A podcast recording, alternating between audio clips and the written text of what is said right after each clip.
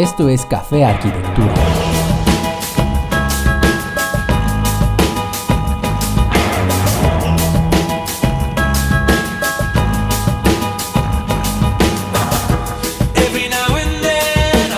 Hola amigos, Gabriel aquí. Bienvenidos a un nuevo episodio. La idea de este episodio surgió mientras observaba a mi gato y me preguntaba qué es aquello que hace ser a mi gato un gato. Y entonces, partiendo de ello, me pregunté qué es aquello que hace al ser humano ser ser humano. Es decir, cuál es su esencia o cuál es el rasgo que lo diferencia de los demás seres. Y me pareció una pregunta muy importante, ya que es una pregunta una cuestión que muy raras veces nos preguntamos. Y es que muchas veces hemos escuchado cómo se habla del ser humano como un animal racional, y que precisamente esa racionalidad es el rasgo distintivo del ser humano, pero que si pensamos o investigamos de manera más profunda, nos percatamos también que los chimpancés son capaces de desarrollar actos racionales, otro aspecto que también se menciona como algo que define al ser humano es su capacidad de tener conciencia, pero que también si analizamos de manera concreta, la conciencia no es un rasgo exclusivo del ser humano, es un rasgo que define a muchos otros seres vivos. Y lo importante de todo ello es que esta pregunta ha sido importante para la filosofía y para las diversas ramas de las ciencias y de diversos estudios para llegar a tener un entendimiento mejor sobre la esencia o lo que hace al humano ser lo que es. Y precisamente esa es la cuestión que nos haremos hoy. El episodio de hoy es, ¿qué hace al ser humano ser humano?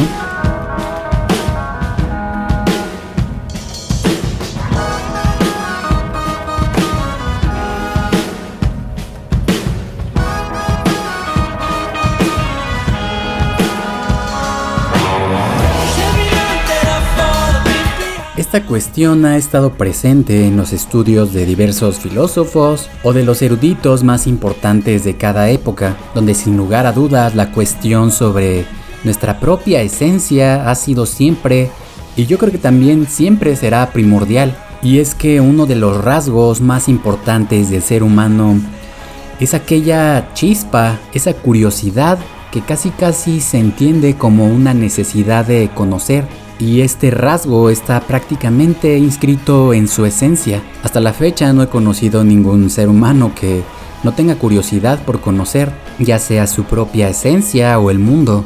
Es como si desde el mismo centro del ser humano tuviera una llama que lo impulsa, lo impulsa a conocer su mundo. Podríamos comenzar a preguntarnos o hacer la aseveración de que tal vez la esencia del ser humano se construye en la pregunta sobre sí mismo y al mismo tiempo también su esencia se construye en la pregunta por su mundo, es decir, que esta esencia se ve construida de manera casi recíproca. Otro rasgo muy importante también es que el ser humano es libre, es autónomo y es autosuficiente, y eso lo lleva a tener una capacidad de juicio, a ser un ser ético y moral. Y es que la historia de la filosofía es un recorrido por el proceso de conocimiento, mediante el cual el ser humano se relaciona con el mundo y cómo se conoce a él mismo a través de ese conocimiento o ese entendimiento de su mundo. Y es que a primeras cuentas podríamos objetar que cómo podría ser posible que el ser humano se conociese a él mismo, cómo sería posible que se desapegara de sí mismo para poder observar su esencia. La autognosis o el autoconocimiento ha sido un medio muy socorrido mediante el cual supuestamente podemos llegar a respuestas desde nosotros mismos, partiendo obviamente desde ese autoconocimiento y tomando como referencia al capítulo anterior, la realidad es que siempre o prácticamente siempre conocemos por contraste, por comparaciones, y es que sería un tanto absurdo pensar que podríamos llegar al conocimiento sin una base desde la cual podríamos partir a una comparación. Y es que para definir al ser humano, siempre se ha recurrido a la comparación de él con otros seres vivos, precisamente para partiendo de esa comparación, hacer una subtracción sobre aquel aspecto que diferencia al ser humano del resto. Y por eso mismo era que se decía mucho que el ser humano era un animal racional y que esa era la diferencia más importante que tenía con otros seres vivos. Y para este punto ya notamos dos grandes problemas. Es que esa diferenciación que hacían del ser humano con otros seres vivos, la hacían precisamente para encumbrar al ser humano como alguien superior, con unas capacidades más grandes que las de los demás. Se tenía una perspectiva total y plenamente antropocentrista. Y esto era claramente expresado en la mitología y en las religiones que se desarrollaron posteriormente. Desde estas perspectivas, el ser humano era el centro del universo. El ser humano tuvo la osadía de crear mitologías y religiones que establecieran una explicación clara a su ser y estar aquí en el mundo, y que mediante estas explicaciones se situara al ser humano como el centro de todo. Y eso se debe primordialmente a que se puede tomar una actitud de miedo, a aterrarse por lo infinito del mundo, del conocimiento también, o puede afirmarse como una posibilidad positiva que puede ser pensada y resuelta por nosotros. Y es que medimos nuestra fuerza casi infinita, la fuerza de nuestro intelecto, con la del infinito del mundo. De esta manera el ser humano se sitúa frente a una tarea inconmensurable, la tarea de definirse un mundo, y asimismo también de definirse a él mismo. Muchos de los filósofos en la antigüedad también eran matemáticos, estaban obsesionados con las matemáticas, y es que mediante ellas buscaban encontrar las reglas generales para entender el mundo, para cuantificar, para clasificar, para predecir hechos futuros. La razón matemática representaba un vínculo entre el ser humano y el universo. Era como un puente que permitía pasar libremente del uno al otro. Era el lazo que reunía al conociente que es el ser humano con lo conocido que sería el mundo en el conocimiento y ese conocimiento podría expresarse en fórmulas, en reglas matemáticas. El que el ser humano busque su razón en el mundo es precisamente porque no la encuentra en sí mismo. Por ello buscaba primariamente explicarse el mundo para poder así situarse en él y tratar de comprenderse. El problema en general siempre ha sido el intentar reducir el número de causas generales para facilitar nuestro entendimiento.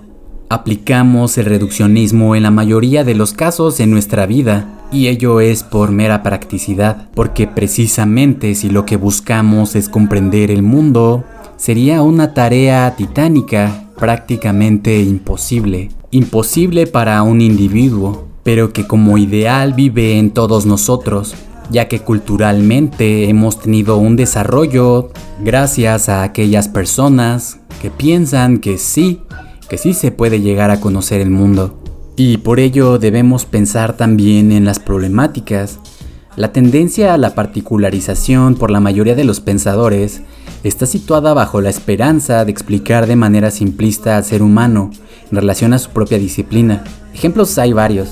Las matemáticas con sus fórmulas o leyes, la psicología con los instintos sexuales de Freud, y así hay un montón. Esta segregación explicativa, más que esclarecer de manera conjunta con otras disciplinas, las enreda aún más. Y las enreda aún más precisamente porque particulariza. Y al particularizar se excluye a las demás disciplinas. Es precisamente por ello mismo que tenemos una riqueza sin fin de métodos de observación. Pero eso no significa precisamente una riqueza de pensamiento o una riqueza de claridad. Tenemos entonces una segregación de pensamientos, de ideas, de soluciones que bien podrían ser aplicadas, pero que de manera particular no solucionan ni explican nada. Vemos entonces que parte de estas características diferenciativas de ser humano están sustentadas en esa curiosidad, en ese buscar, en ese buscar ese sentido de su existencia, el sentido de las cosas, del mundo, explicarlo, explicarlo todo. Pero a primeras cuentas debemos entender que no podemos particularizar o definir al ser humano por solamente un rasgo. ya que definirlo de una manera particular restringe la participación de otras disciplinas que permita tener un entendimiento más profundo y más fidedigno sobre la esencia del ser humano. Podemos tener una definición particular de la biología, podemos tener definiciones particulares pertenecientes a cada una de las ramas de estudio, pero lo que no podemos permitirnos es definirlo solamente mediante un entendimiento, ya que creo que la esencia del ser humano no puede ser definida de manera simplista o reduccionista, sino que se tiene que tener en cuenta muchos factores pero que al final y al cabo se desarrollan sobre una base, una base que quizás ni siquiera podamos expresar con palabras, una esencia que más que poderse explicar, es algo que se siente y se vive, es una manera de ser, una actitud interna del alma. Y que todas estas preguntas sobre el mundo van en función de construir la relación del ser humano con su mundo y de esta manera poder entender su lugar, su lugar y su esencia. En el bloque siguiente vamos a hablar sobre un rasgo un rasgo que nos permite poder preguntarnos sobre cosas, hacer abstracciones y con esas abstracciones realizar símbolos.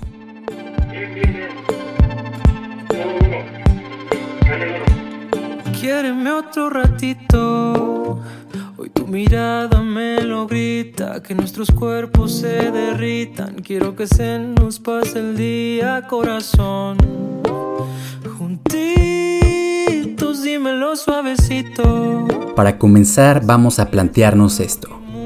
La realidad, por obviedad, es distinta para cada ser. Es decir, que ningún ser ve la vida de la misma manera que otro. Ni siquiera hablemos la distinción de, de ser humano con un gato, sino hasta entre nosotros, entre seres humanos, tenemos una perspectiva diferente de la realidad. Y la pregunta que se desenvuelve de todo esto es si la realidad del ser humano describe su esencia y con ello quiero decir que si su perspectiva de la vida denota su esencia o su ser, de ser de esta manera, la narrativa o el estudio de la narrativa de cada uno nos daría la respuesta sobre nuestra esencia. Y es que mediante esta narración es el método mediante el cual podemos explicar nuestra realidad la perspectiva que tenemos acerca de la vida. Y todo ello lo podemos llevar a cabo gracias a un sistema simbólico. Un sistema simbólico que media entre el receptor y el efector. Esto nos hace evidente que el ser humano es el único que vive en una doble dimensionalidad, donde por un lado tiene la realidad y la vida en sí misma, y por otro tiene la realidad interpretada por él por ese sistema simbólico. Es evidente entonces que como seres humanos vivimos en un universo simbólico y este universo simbólico está compuesto por el lenguaje, el mito, el arte, la cultura y un montón de factores. Entonces podemos entender que no vemos la realidad cara a cara, pues siempre estamos interpretando las cosas mediante nuestro sistema simbólico. Este sistema simbólico puede ser interpretado como algo positivo o como nuestra maldición. Y es que es obvio que si viéramos la vida cara a cara en sí misma, no tendríamos tantos problemas como los tenemos ahora. Pero ese mismo sistema simbólico es lo que nos ha ayudado a tener una comprensión cada vez más profunda acerca del mundo y con ello poder orientarnos, poder construir la cultura, las ciudades y todo lo que tenemos hasta el día de hoy. Y sorprendentemente hay algo que siempre se deja de lado, que la cultura tiene un valor estructural arquitectónico dentro de la vida del ser humano. Sí, arquitectónico. El valor precisamente de la cultura está en esa estructura, no en sus contenidos en sí mismos, ya que es mediante esta estructura que interpretamos cada situación, cada cosa, y es mediante este mismo sistema simbólico que podemos hacer proyecciones futuras, que podemos predecir y que al mismo tiempo podemos sentirnos seguros, seguros al tener esta estructura, esta estructura que media entre el mundo y nosotros. Se podrán decir muchas cosas, pero el valor de esa cultura es estructural, sin importar su riqueza, ya que su valor está impreso en el sentido que le da a las cosas, al mundo, a nuestra vida y a la interpretación que hacemos de nosotros mismos. El lenguaje simbólico es entonces algo que sí caracteriza y diferencia al ser humano de los otros seres vivos, pues es este mismo lo que nos ha llevado a un desarrollo tan grande, a una construcción arquitectónica tan compleja de conceptos, de ideas, de abstracciones de la realidad.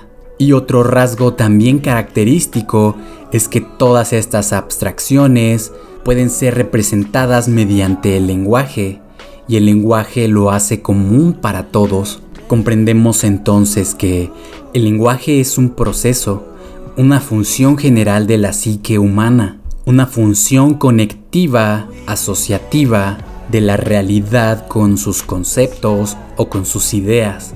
Y es mediante la abstracción que podemos aislar datos entre la masa indiscriminada y centrar nuestra atención en ellos. Posterior a poder centrar nuestra atención en algo concreto, reflexionamos, tenemos un pensamiento reflexivo. La reflexión es como poner un rayo, un rayo láser en las cosas, poner atención en una cosa en concreto y darse cuenta de esa atención. Puede retener una imagen, mirarla con claridad y con pausa, y abstraer características que le señalen que ese objeto es ese y no otro. Es mediante esta abstracción que podemos señalar un rasgo característico de una cosa y poder definirlo, poder construir una idea clara que se conecte asociativamente con la estructura cultural que ya tenemos. Y es precisamente este rasgo reflexivo también el que nos permite preguntarnos sobre nuestra esencia, sobre nuestra esencia, nuestro lugar en el mundo y nuestra razón de ser. Sin la capacidad reflexiva y sin la capacidad de abstracción que tiene el ser humano, no sería capaz de poder cuestionarse sobre él mismo o cuestionarse sobre el mundo. Y además de ello también está la capacidad asociativa, la capacidad de asociar conceptos para construir ideas, ideas que nos permitan comprender comprender cada vez más nuestro mundo o nuestra situación en el mundo. Y es que de una sonaría bastante absurdo que el ser humano se planteara conocerse a él mismo en aislado sin tener en consideración el mundo o su mundo. Y al mismo tiempo también sería absurdo plantearse el conocimiento del ser humano de manera individual, es decir, tratar de comprender yo mismo, en mí mismo, desde mí mismo, mi esencia, sin ninguna conexión con otros o con el mundo. En principio porque para poder explicarnos algo es necesario que tengamos un lenguaje y al tener un lenguaje estamos inmersos en una cultura y al estar inmersos en un lenguaje, en una cultura, eso quiere decir que estamos en relación con otros con otros seres con los cuales podemos comunicarnos. Y es que esa construcción, la construcción de nuestra realidad, la realidad humana, ha sido posible precisamente porque la realizamos en conjunto. No es como que un día alguien se levantó y dijo voy a construirme el mundo de cero. Y no es como que yo me despierte mañana y tome la decisión de construirme el mundo de cero. El conocimiento que tenemos hoy, el dominio de métodos para llegar a ese conocimiento se ha desarrollado a lo largo de muchos años y por medio del esfuerzo sí individual, pero que no tendría sentido si nadie le diera una continuidad.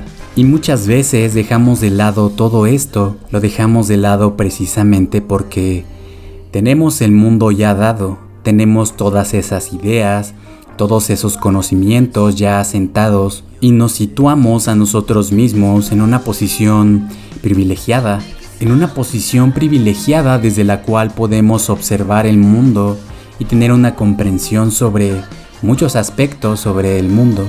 Esos conocimientos ya quisieran haberlos tenido hace mil años, hace 500 años, y eso es lo que dejamos de lado. Dejamos de lado el pensar que nuestra existencia, nuestra vida, es hoy como es por el esfuerzo de ciertos individuos que tuvieron el coraje de aventurarse a lo desconocido y así poder tener una comprensión más profunda sobre el mundo, más profunda sobre su realidad y sobre sí mismos. La posibilidad que tenemos hoy para poder ir a la luna, la posibilidad que tenemos para escuchar este podcast, para tener conexión a internet, es a causa de muchos. Y todo ello es posible gracias a esta capacidad simbólica del ser humano. Es gracias a esta capacidad de abstraer aspectos característicos de ciertas cosas para poder definirlos y también de esa potente capacidad reflexiva que nos permite centrarnos en algo, centrar toda nuestra atención en algo. Entonces, si buscamos un rasgo característico del ser humano, sería ese, pero como lo he mencionado, es un rasgo solamente y el ser humano no puede ser definido de manera particular solamente por él. Y esta característica tampoco quiere decir que somos superiores o que somos más que otros seres vivos. Simplemente tenemos una capacidad distintiva que nos hizo poder estar en un lugar privilegiado, un lugar en el que nos permite ver las estrellas y poder escribir un poema sobre ellas, una capacidad que nos permite también poder nombrarlas, poder saber qué tan lejos están, de qué tipo de gases están formadas y así un sinfín de datos.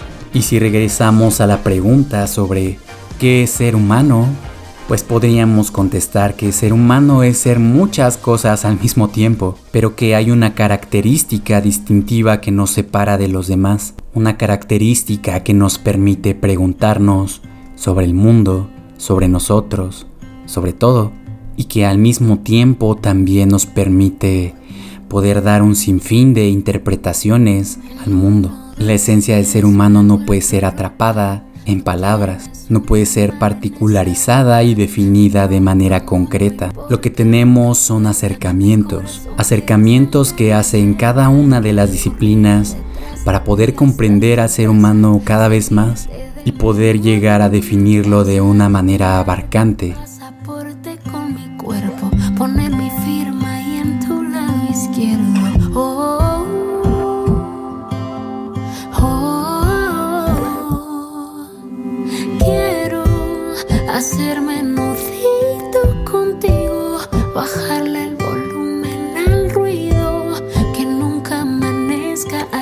La pregunta sobre la esencia del ser humano se ha tratado de resolver desde hace muchos años y probablemente nunca lleguemos a una respuesta concreta que sea totalmente satisfactoria. Pero ¿qué es esta pregunta en sí misma la que ha dado pie a un sinfín de adelantos, la que ha dado pie al desarrollo de todas las culturas? Entonces quizás podríamos plantearnos que es esta pregunta también un rasgo característico del ser humano, de su ímpetu interno, de una disposición interna que lo empuja a resolver esa pregunta y que todos, al ser seres morales y éticos, tienen una responsabilidad hacia esa pregunta y con ello también hacia sí mismos. En fin, de mi parte sería todo. No me queda más que recordarte que la forma más fácil de suscribirte es yendo a la página que es cafearquitectura.com.mx, yendo a la pestaña que dice podcast y en la parte de abajo están los enlaces de las plataformas de distribución. Y pues nada, yo me despido. Adiós. Esto fue Café Arquitectura.